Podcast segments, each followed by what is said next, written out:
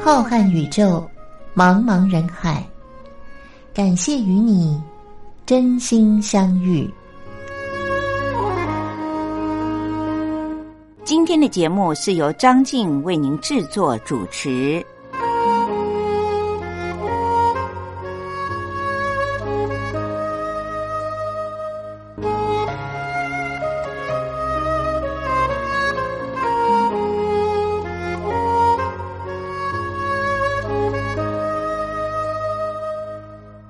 各位听众朋友，大家好，我是张静，很开心又在空中和各位听众朋友们相见了。一个星期一次的真心相遇，每一次都能够在空中和各位听众朋友们听听好音乐、闲话家常，这也成为了张静的日常生活之一，而且是让我非常开心的一件事。今天的节目里面呢，我就要和各位听众朋友们来聊一聊。我们都知道，人其实。生活只要平安，即便是平凡平淡，那也是一种幸福。我们都应该要感到很满足。但是您一定会发现，身边有一些朋友，不论日子怎么的好过，他心情还是不好，看这个也不顺眼，看那个也不顺眼。但是现代的医学告诉我们说，其实人除了身体的器官会生病之外，人的心理也是会生病的。而且身体的器官，也就是生理上面的疾病呢，常常都是因为心理的疾病而被影响出来的。因此，我认为我们作为一个二十一世纪的现代人，不能够不知道的就是，现代的医学主张的是，我们的生理和心理都要很健康。如何能够让我们更健康呢？那就是一定要保持心情快乐。很多的实验都已经证明了，一个经常很快乐的人，他即使是生理的器官有一些小毛病，但是很快就会痊愈。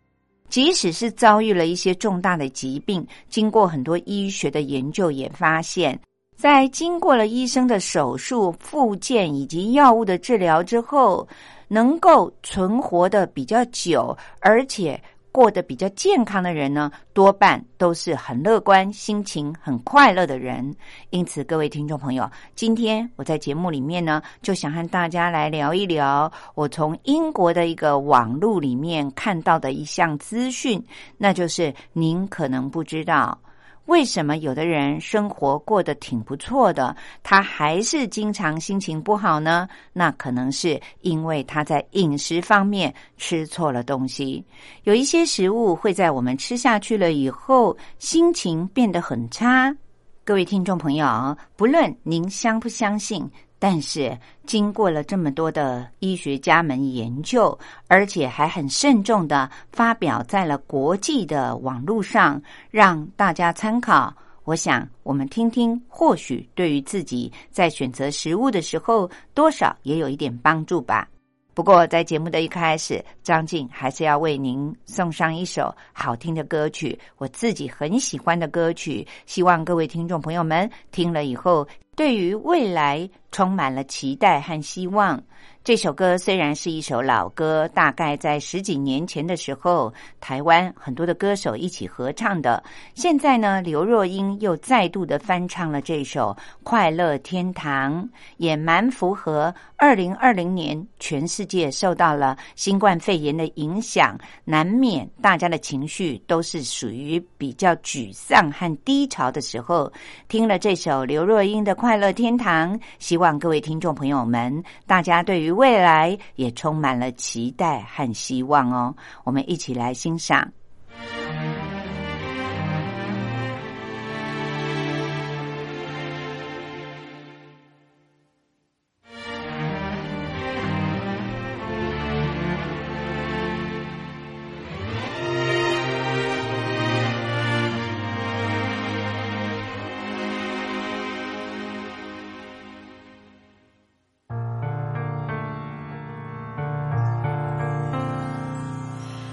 像长长的鼻子真昂扬，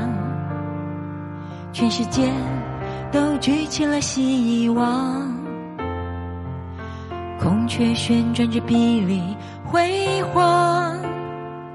没有人应该永远沮丧。河马张开口吞掉了水草，烦恼都装进它的大肚量。老鹰带领着我们飞翔，更高更远，更需要梦想。告诉你一个神秘的地方，一个孩子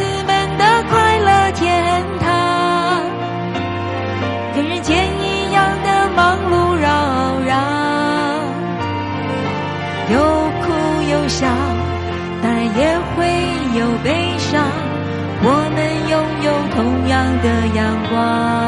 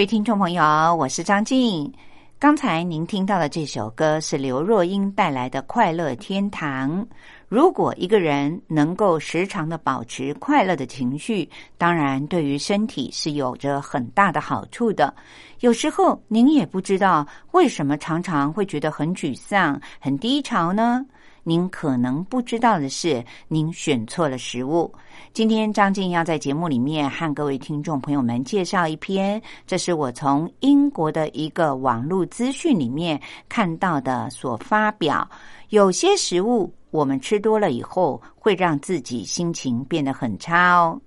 这些地雷食物，您曾经踩到过吗？当一个人心情很低落的时候，你可能会借助着吃掉一盒饼干，或者是几个甜甜圈这些甜食，让自己稍微的感觉心情有一些缓解。这些食物呢，被科学家们称为叫做安慰食物。的确，像刚才所提到的饼干、甜甜圈、甜点之类，在很短的时间里面，或许可以抒发我们的情绪和压力。但是，英国的营养治疗师他发现，饼干或者是炸薯条之类的安慰食物，会激发大脑当中的一种所谓的，在心理学上称为。奖励触发器，触发器就是说，你碰到了以后，它就像弹簧一样会跳起来。奖励就是说，我们吃到了这些甜食以后，就仿佛触动了自己大脑当中的一种被奖励的触发器，让自己觉得带来了一些期待和兴奋的感觉。针对这一点，英国的健康顾问，他也是一位心理学家。Chambers 教授他特别做了一些研究，经过研究证明，这些被称为是安慰食物的，它确实诱发了一种使人会觉得非常愉快的叫做多巴胺的分泌物体。可是这种愉悦感却是很短暂的。这位心理学家说，他得到的结论是。会造成一个人情绪低落的最不好的饮食，通常就是来自于糖分、还有淀粉以及精致的碳水化合物吃的太多了。各位听众朋友，刚才提到的这三种糖、淀粉以及精致的碳水化合物，是不是常常的出现在您的生活当中呢？心理学家说，如果这些食物吃的太多，最后可能会让一个人血糖飙升，反而让他情绪更为低落、烦躁不安，甚至于还会有焦虑、疲劳和注意力分散的感觉。根据英国的营养治疗医师，他分析说，情绪化的饮食。也就是当我们心情不好的时候，想要吃甜食，让自己变得比较兴奋，其实是一个周期性的过程。情绪低落就会渴望让我们吃升高血糖的食物，提升自己脑袋当中的多巴胺的含量。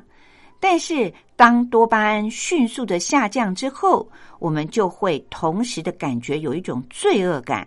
这样的兴奋又罪恶的循环，常常使人感觉到不满足，甚至于有一些内向的人，他觉得很羞愧，同时又很后悔。如果一个人大量的，而且长时间的经常吃这类的食物的话，很可能就会导致我们刚才所提到的，在我们的大脑里面有一个好像开关一样，让我们被奖励的一种反应的触发器。于是呢，这个触发器的敏感度就慢慢的降低了，你就会发现自己可能需要的。安慰食物数量越来越多，才能够达到兴奋和愉悦的效果。因此，英国的营养师们认为，节制是一个关键点，也就是我们自己要有一种节制数量的感觉。如果我们不知道节制，经常的吃，或者吃数量过多的，刚才所谈到的高糖、高脂肪以及精致的碳水化合物这些饼干甜点的话，那么可能对于一个人的情绪就会产生一些负面的影响。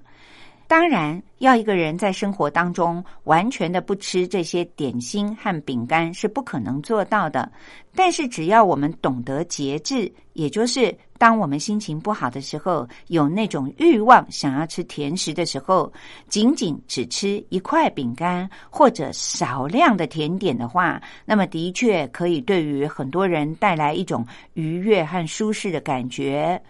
所以，各位听众朋友。聊到了这里，您就知道了。这整篇的报告呢，就是告诉您数量的节制是一个关键点，同时哪些食物才是让您心情变得更糟的罪魁祸首，您最好要知道。如此一来，您可以借助着很少量的这些点心，让您的心情有一些愉悦。大脑当中的多巴胺的数量可以分泌的多一点，心情自然就好了。可是又不会造成了您反复的那种恶性的循环当中。那接下来呢，张静就要告诉您比较实际的资讯，就是有七种食物可能会让您吃多了心情变得更差。第一个食物，各位听众朋友，就是我们经常会拿来聚餐的时候助兴的酒类。根据营养师分析说，如果您只是浅尝，那么少量的酒精是不错的，可以让人情绪变得比较嗨，而且可以让团体聚餐的时候呢，气氛变得比较好，甚至于可以改变大家当时聚餐的情绪。但是如果您是一个经常性的或者是过度饮酒的人，那么情况就会越来越恶化了。如果是经常宿醉的人，应该就可以感受得到，每一次喝醉了，在醒来的时候，只会让您觉得浑身不舒服，心情变得更差。所以，各位听众朋友，在聚餐的时候，少量的酒是可以助兴，千万不要拼酒，或者是动不动就叫别人要干杯，那反而会让自己和大家身体和心理都会越来越差。所以，这也是很多人在聚餐拼酒之后，反而会吵架和打架的原因了。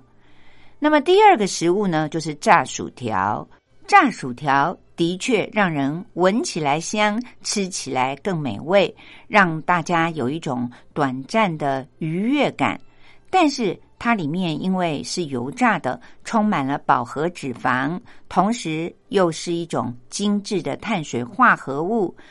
而且要薯条好吃，当然要撒一点盐，因此又有过量的盐分。这就是为什么会让人迅速的提升能量，而又急剧的下降的原因。因为刚才我们提到了三种不好的东西：过量的盐、精致的碳水化合物，以及充满了饱和脂肪。这时候就会让人情绪不好，而且越来越觉得很疲倦。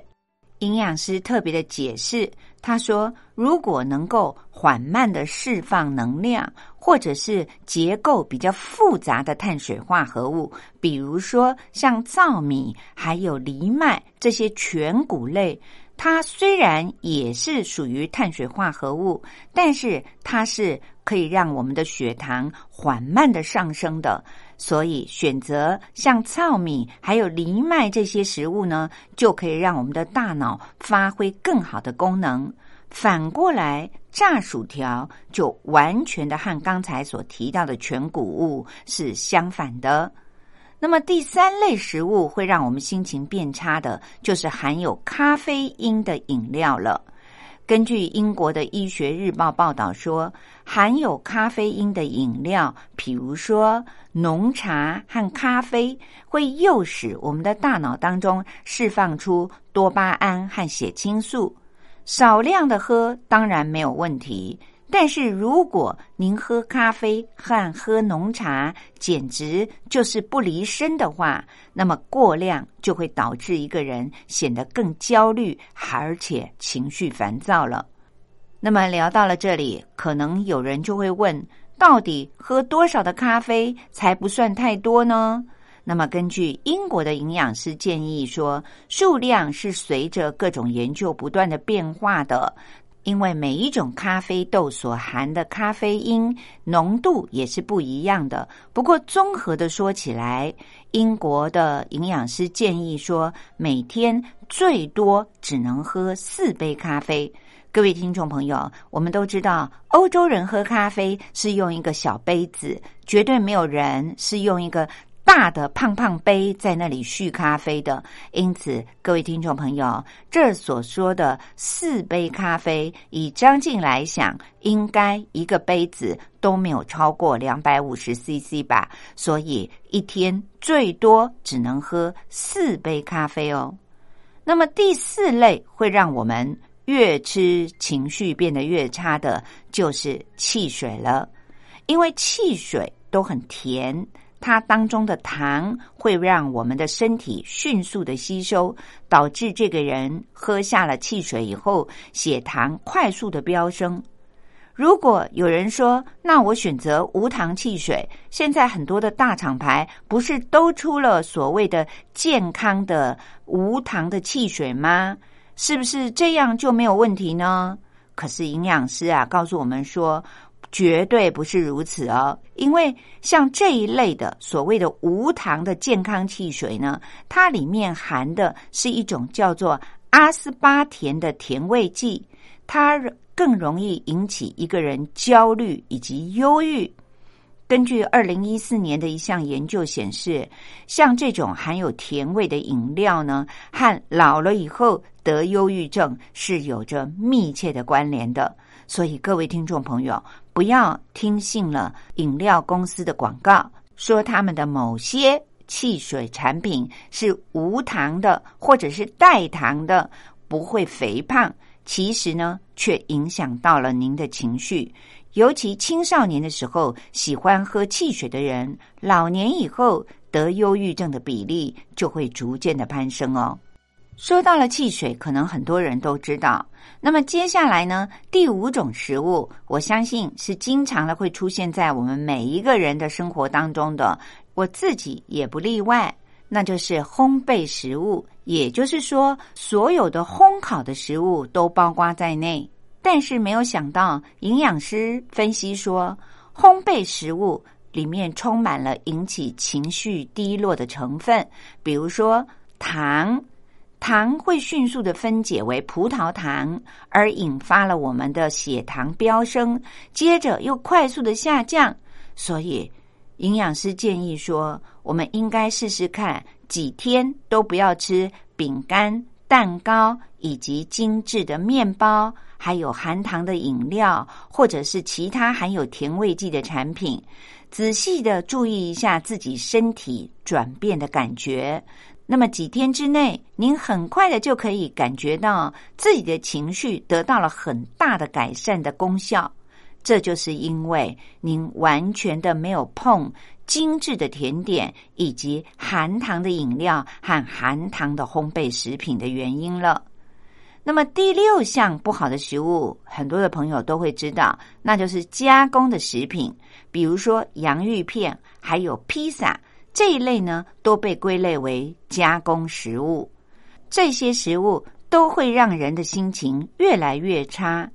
因为它们里面含有大量的精致的糖、饱和脂肪，还有就是防腐剂了。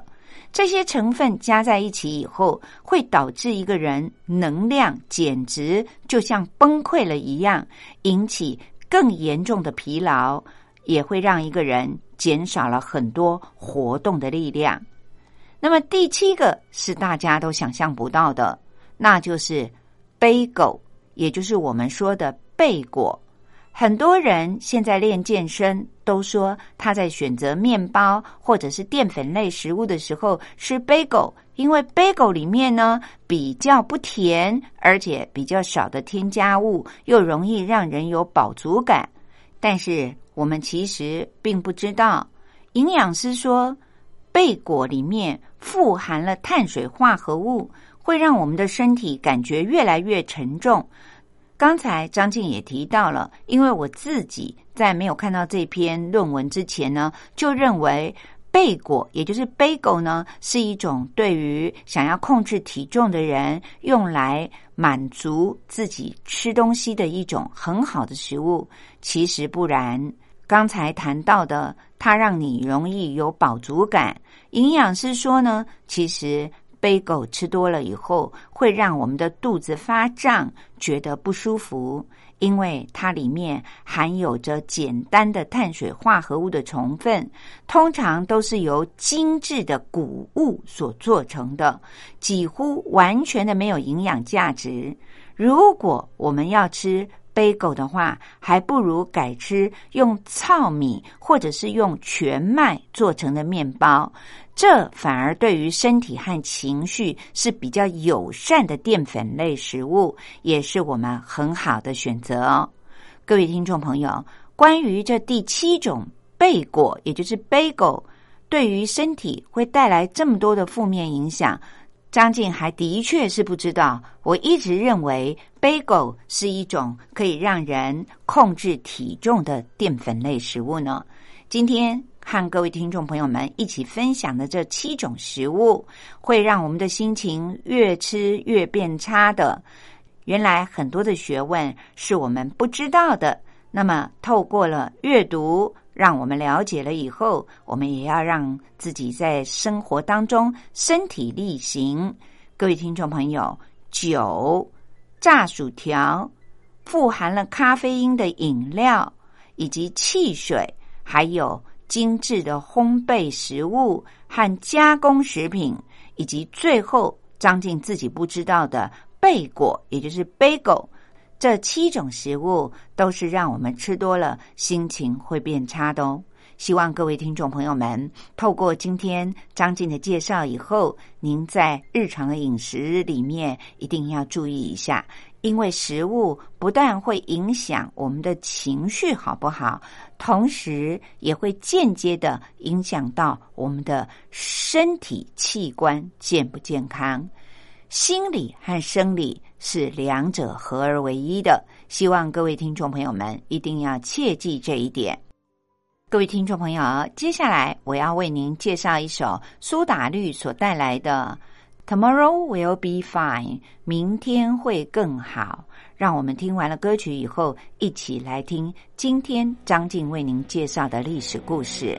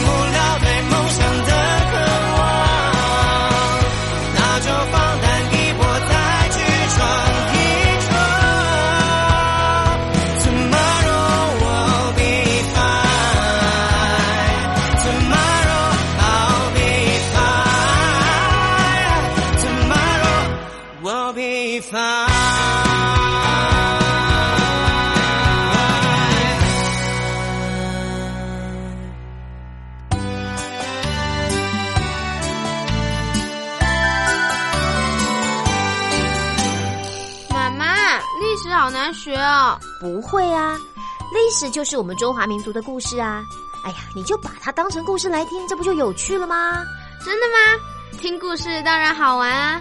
可是老师上课又不讲故事。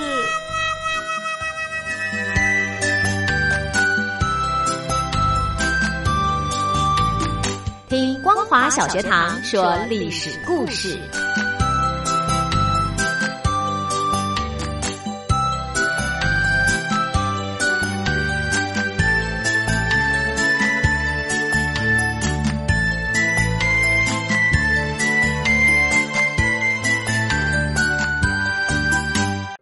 各位听众朋友，又到了张静为您说历史故事的单元了。从今天开始，要展开一个新的阶段。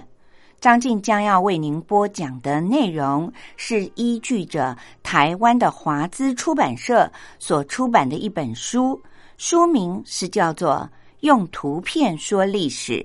从宫殿建筑与王朝兴衰中看见充满欲望与权力的宫廷故事。虽然这本书里面有很多的图片，我们的听众朋友们看不到，但是它对于历史故事精彩的描述，我相信透过张静的播讲，您应该历历在目。这本书里面所介绍的帝王的宫殿，都不是来自于我们中国，而是介绍了欧洲非常著名的一些帝王的宫殿建筑物。我相信很多的听众朋友，您都听过这些耳熟能详的宫殿，或许还有的听众朋友，您到欧洲去旅游的时候，曾经参观过这些宫殿。我们都知道，阅读是一件很愉快的事情，尤其是阅读历史。历史告诉了我们当时是什么样的文化。张静觉得翻译。编辑这本书的作者许如红，他在自序里面所写的，清楚明白的解释了张静为什么挑选了这本书来为我们的听众朋友们介绍。他在序里面是这样说的：遍布全世界各地的每一座宫殿，都是人类宝贵的文化遗产。作为帝王将相权位的象征，他们受到了特别的关照。雄厚的财力、优秀的建筑设计师，还有技艺超群的能工巧匠们，造就了宫殿建筑的卓越和辉煌，也映照着君王权势的强盛和武力的强大。因此，不同时代的历史、宗教和文化倾向，都可以在宫殿建筑上看见深深烙印的痕迹。单纯的就艺术的层面来看，没有任何建筑能够比宫殿更具有时代的意义了。尤其在宫殿的建造过程里，统治者们大部分都顺应了建筑发展的必然规律，从而能够使得这些具备了时代特征的建筑历久弥新。十九世纪之前的欧洲是人类文明发展史里非常重要而且又独特的一环。不同的民族冲突，还有疆域领土的争夺，宫廷内部的权力拉锯紧紧的交织在一起。宫殿建筑也在历史的跌宕起伏中，成为了诠释欧洲文明的重要线索。这些建筑物历经了罗马、歌德、文艺复兴、巴洛克、古典主义和洛可可式等不同的风格，也成为了人类历史的重要组成部分。因此，在这些时代背景之下，帝王的英武与昏庸，王妃的宠爱与哀怨，权臣的忠诚与狡诈，在宫殿这个舞台精彩的上演了。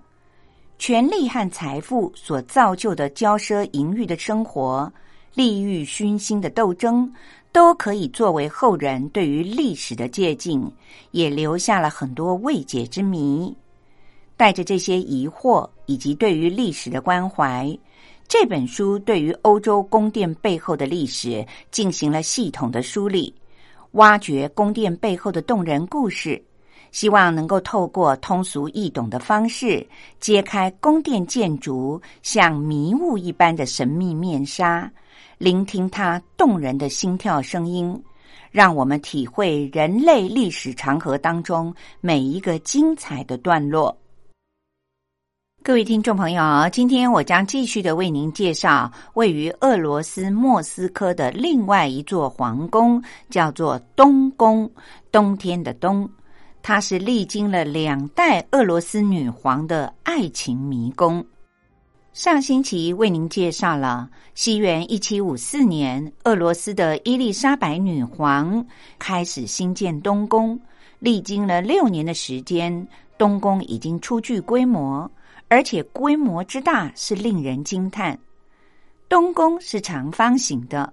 新皇宫刚开始建造之初。俄罗斯女皇就特别的从她的国境之内寻找了大约五十只既聪明而且体型很大又会抓老鼠的猫，送到了王宫里。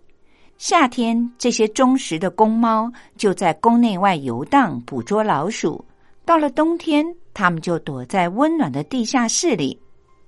和位于世界上其他的宫殿互相比较的话，东宫最为独特和迷人的地方，就是在于它主体工程是在两任女性的皇帝的主导和参加之下完成的。由于女皇并没有儿女，所以在位的时候就指定远在普鲁士的外甥卡尔彼得作为皇位的继承人。卡尔彼得是女皇的姐姐安娜。在父亲彼得大帝在世的时候，被远嫁到普鲁士去的。安娜去世之后，留下了儿子卡尔彼得。彼得奉命回到俄国以后，在他的德国家庭教师的介绍之下，认识了普鲁士的公主苏菲亚，并且订定了婚约。西元一七四四年的一月，苏菲亚当时只有十五岁。在母亲的陪伴之下，启程前往了俄国。苏菲亚到了俄国以后，由于伊丽莎白女皇在即位之初有一位和她争权夺利的女性，名字就叫做苏菲亚，所以她为了迎合伊丽莎白女皇，就把名字改为了叶卡捷琳娜。此外，为了要更快的融入俄国的皇室的生活，叶卡捷琳娜也改信了东正教。她勤奋好学，很快的就掌握了流利的俄语，也熟悉了俄国的历史文化和风俗习惯。但是和叶卡捷琳娜相比，彼得反而是一个思想平庸、轻薄无知、生性又很怯懦的无聊青年。他回到了俄国二十年之间，竟然还说不出一口流利的俄语，并且沉迷于一些不花脑筋的小孩子的玩意儿，因此很得不到伊丽莎白女皇的喜爱。西元一七四五年，彼得和叶卡捷琳娜结婚了，但是婚后叶卡捷琳娜的生活并不顺利。对他打击最大的，就是自己的母亲，因为卷入了一起宫廷的纠纷，遭人陷害之后，被伊丽莎白女皇赶回了普鲁士，而且叶卡捷琳娜本人也受到了牵连。她在王室的行动开始受到女皇的监视。彼得轻薄寻欢的放荡态度，就好像雪上加霜，让夫妻的生活成了摆设。在这段漫长的压抑和孤寂的痛苦生活历练之下，叶卡捷琳娜变得很坚强、理性，同时也显得沉稳。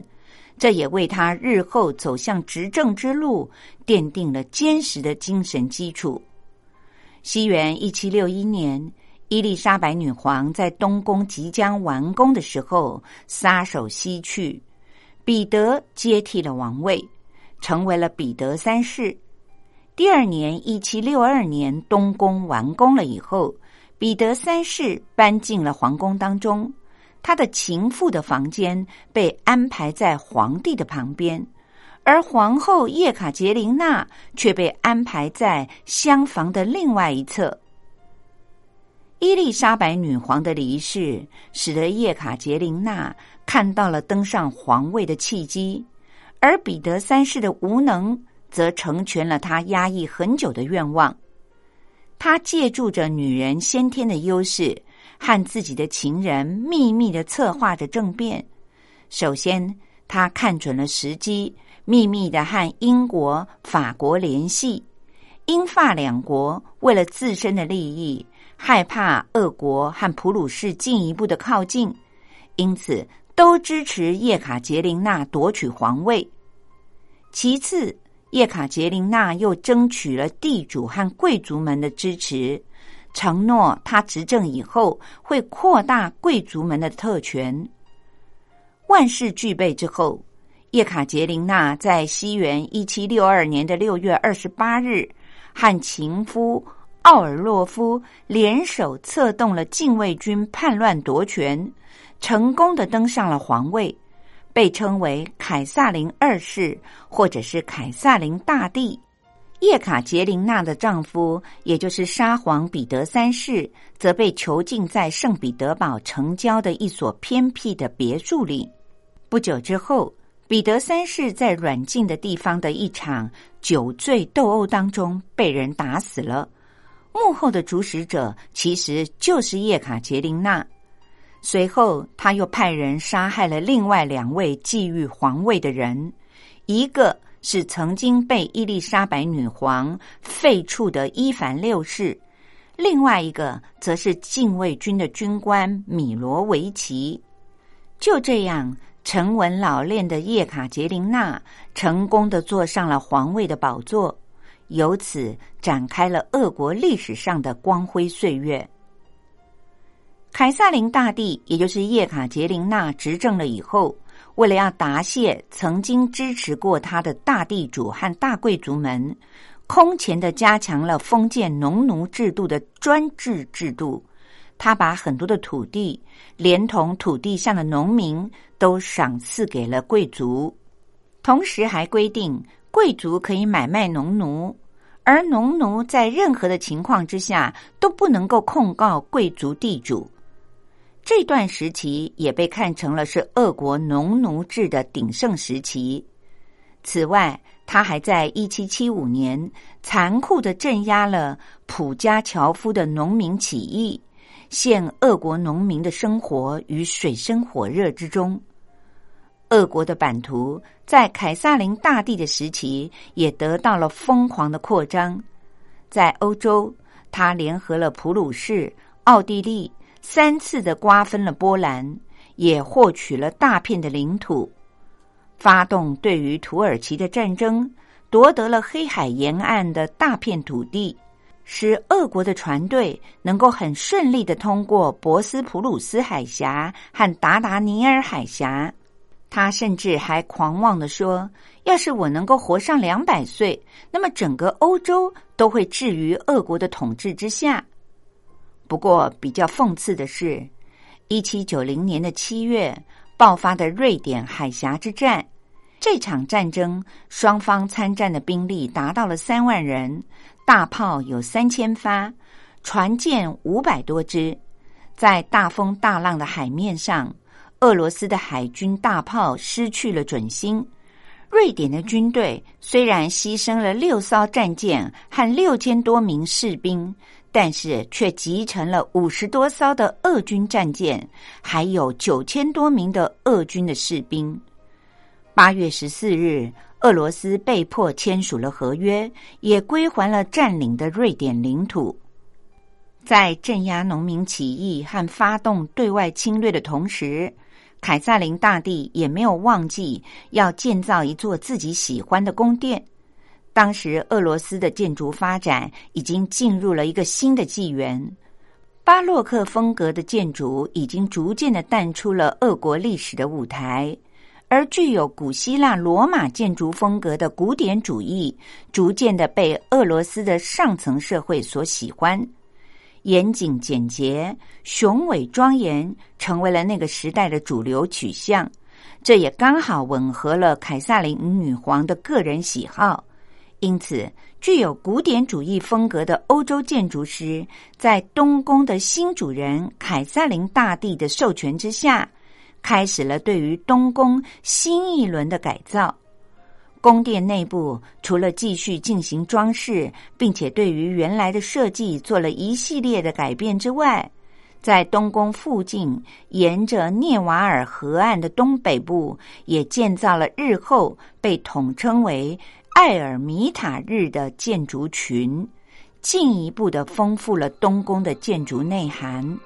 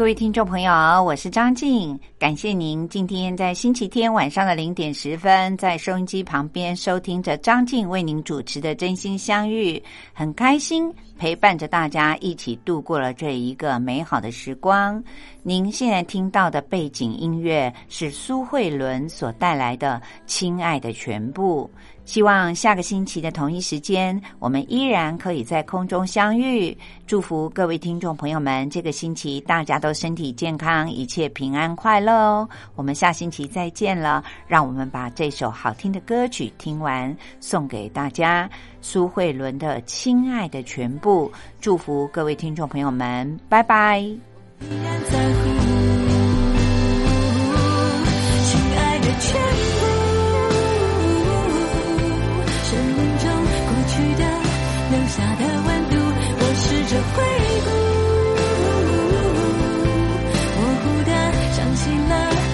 什么感触？不想去在乎，还有什么不足？我有的全部。一点点，一件件，你给的礼物，每个人